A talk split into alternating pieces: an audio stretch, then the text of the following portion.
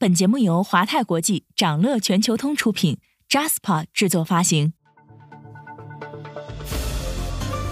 掌乐早知道，从华尔街到中环，每个交易日开盘前，我们用十分钟为你播报最新鲜、硬核的财经快讯。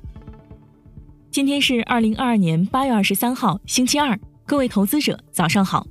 有消息称，拼多多正筹备跨境电商平台，首战美国。拼多多为何突然发力跨境电商？其进军美国市场有何优势？又面临着怎样的挑战？稍后焦点话题将带你关注。不过，首先还是让我们快速浏览一下今天最值得你关注的全球市场动向。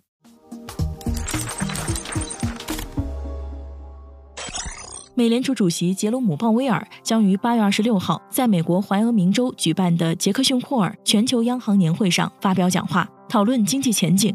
其讲话内容可能预示着美国的借贷成本走向。美联储观察人士预计，鲍威尔将发表强硬言论，因为他强化了央行抑制通胀和控制未来物价上涨预期的目标。而加上此前多位美联储高官的鹰派言论，欧美风险资产市场瑟瑟发抖。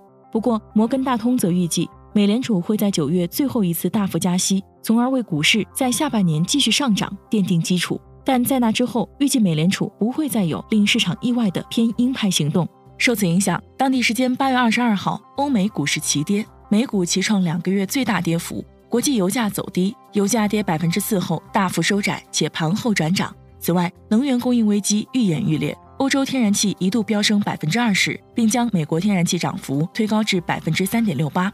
能源价格飙升，引发对欧洲经济的担忧。欧元对美元跌破平价至二十年最低，美元指数回到二十年来的最高水平。美国前财政部长劳伦斯·萨默斯呼吁美联储传递明确信息，表明其需要实施限制性的货币政策来推高美国失业率，从而平抑通胀。萨默斯认为，如果美联储继续向外界保证可以轻松战胜通胀，那么会让人们非常怀疑未来的前景。可能进一步破坏美联储的信誉。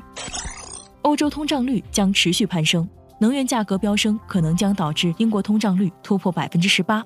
花旗英国经济学家表示，明年一月英国通胀率将达到百分之十八点六的峰值。如果出现通胀更持久的迹象，英国央行可能将不得不把利率提高到百分之六或百分之七。不过，失业率上升可能会限制这种大幅加息的必要性。此外，法国明年交付的电力价格将上涨百分之十二，达到创纪录的三百三十五美元每吨。八月二十二号，腾讯控股回购一百一十三万股，回购价格为三百一十点四至三百一十五点二港元，耗资约三点五四亿港元。微博签署五年期十二亿美元的循环融资安排协议。据微博公告，于二零二二年八月二十二号，本公司与一组二十三名安排商签订为期五年的十二亿美元定期循环信贷协议。该等信贷所得款项将用作现有债务再融资、一般公司用途及支付交易相关费用及开支。上周五，小米财报显示，受宏观经济及手机出货量大幅下降影响，小米二季度营收、净利润同比双降。手机出货量同比下跌百分之二十六点二，二季度营收七百零一点七亿元，同比下滑百分之二十点一。受此影响，本周一小米集团盘中一度跌近百分之五，收盘跌百分之三点二六。想了解更多新鲜资讯，与牛人探讨投资干货，欢迎进入掌乐全球通 App。掌乐全球通是华泰国际旗下自主研发的一站式财富管理平台，为全球华人投资者提供港、美、A 股及新加坡市场的股票交易、公募基金、ETF、保险、智能投顾等多元化金融产品及服务。点击节目 Show Notes 中的链接，现在就一键直达掌乐全球通。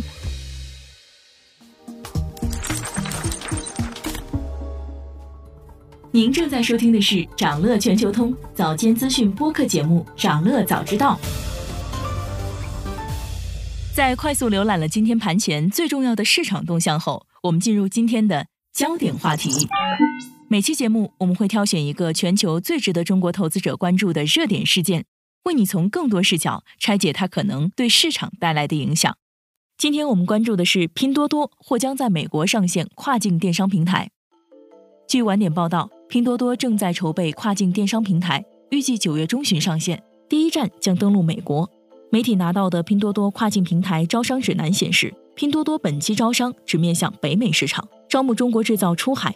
就此，多家媒体向拼多多求证，公司方面表示不予置评。目前该项目进展仍高度保密。不过，拼多多突然发力跨境电商，并不让人意外。从大环境上看，在国内市场增长日渐放缓的情况下，拼多多急需新的上升通道。一方面，在用户规模上，目前国内人口流量红利走向枯竭，拼多多正面临拉新天花板。在网民数量见顶的情况下，拼多多很难维持过去四年用户数量的高速增长。根据国家统计局数据，二零二零年中国网民规模为九点八九亿人，而截至二零二一年六月，这一数据仅增长零点二一亿人。拼多多财报显示，二零二一年公司第四季度的单季净增用户数量更是创上市以来最低。公司 CEO 陈磊在二零二二年第一季度财报发布后曾表示。在如今的用户规模下，增长放缓在所难免。大家也不应该期待拼多多会一直保持高速的增长。另一方面，近年来国内消费市场疲软的大环境也对拼多多的盈利有影响。分析认为，农产品、白牌产品为拼多多的核心商品，它们普遍需要高复购率、高消费频次为支撑，因此当大盘消费力下滑时，会受到明显影响。与此同时，整个跨境电商市场仍有不少机会可循。目前，我国跨境电商市场规模由二零一六年的六点七万亿元增长到了二零二零年的十二点五万亿元，年均复合增长率达百分之十六点九。此外，中国电商出海也早有成功先例，比如率先进入美国市场的服装品类电商 Shein 就为拼多多提供了成功经验。Shein 依靠广州的服装生产力，以国外中低收入消费群体为目标，主打快速上新、品类众多、价格低廉。近年来，市场份额不断扩大。数据显示，二零二二年上半年全球购物 App 下载榜榜单中，Shein 的排名已经超越了亚马逊。对于拼多多而言，Shein 的成功为他们提供了前期借鉴经验。比如，拼多多在跨境电商平台搭建中采用了 Shein 的商业模式，让卖家自行上架商品，并将货物发送到其指定的国内仓库，然后由拼多多集中运输、配送和处理其他履约环节。在目前的形势下，作为后来者的拼多多，如果进军美国市场，会面临哪些优势与挑战？首先，从市场层面看，美国电商渗透率仍具有较大提升空间。尽管美国一直是全球第一大消费市场，但2021年美国电子商务销售额仅占零售总额的百分之十三点二，而这一数据在中国为百分之二十四点五。但近几年，疫情正逐步培养美国消费者的线上购物习惯。美国零售电商销售规模和渗透率都将大幅提升，而拼多多擅长的低价模式也对美国市场有吸引力。目前，亚马逊和 Shopify 作为美国主要的电商网站，主要客群更偏向中产，而 Shein 和号称美版拼多多的 Wish 证明了低价打法确实有利于市场迅速扩容。以 Shein 为例，目前其平台上的六十多万种产品，平均单价仅为七点九美元。在美国快时尚市场，Shein 的市场份额从二零二零年一月的百分之七跃升至二零二一年六月的近百分之三十。不过，电商出海也并非易事，一个主要的痛点是新平台如何在海外获取流量。Shein 的成功离不开从二零一一年起的谷歌、Facebook 等平台的流量红利期，而拼多多面对的则是如今愈发成熟的美国互联网广告市场，流量成本相当昂贵。业内人士透露，以美国为例。每订单用户的流量成本约二十美元，东南亚市场则只有五美元到八美元。此外，如果采用低价模式，拼多多必须选择提高客单价以及控制物流成本。以美国为例，USPS、UPS、联邦快递和亚马逊物流这四大承运商揽下了美国百分之九十八的包裹，而美国发快递每单成本约为十二美元。而采用低价打法的 Shein 为提高客单价、降低物流成本。要求消费者购物满四十九美元才提供包邮服务。如果同样在美国市场主打低价产品，拼多多也必须平衡物流成本高昂、产品低毛利率与公司盈利水平之间的问题。今天还有这些即将发生的日程值得你关注：下一轮国内汽柴油价格调整将于今晚二十四点开启。当地时间周二将公布日本欧元区八月 PMI 初值，欧元区八月消费者信心指数初值，美国八月份 Market PMI 初值。欧洲央行执委帕内塔将发表讲话。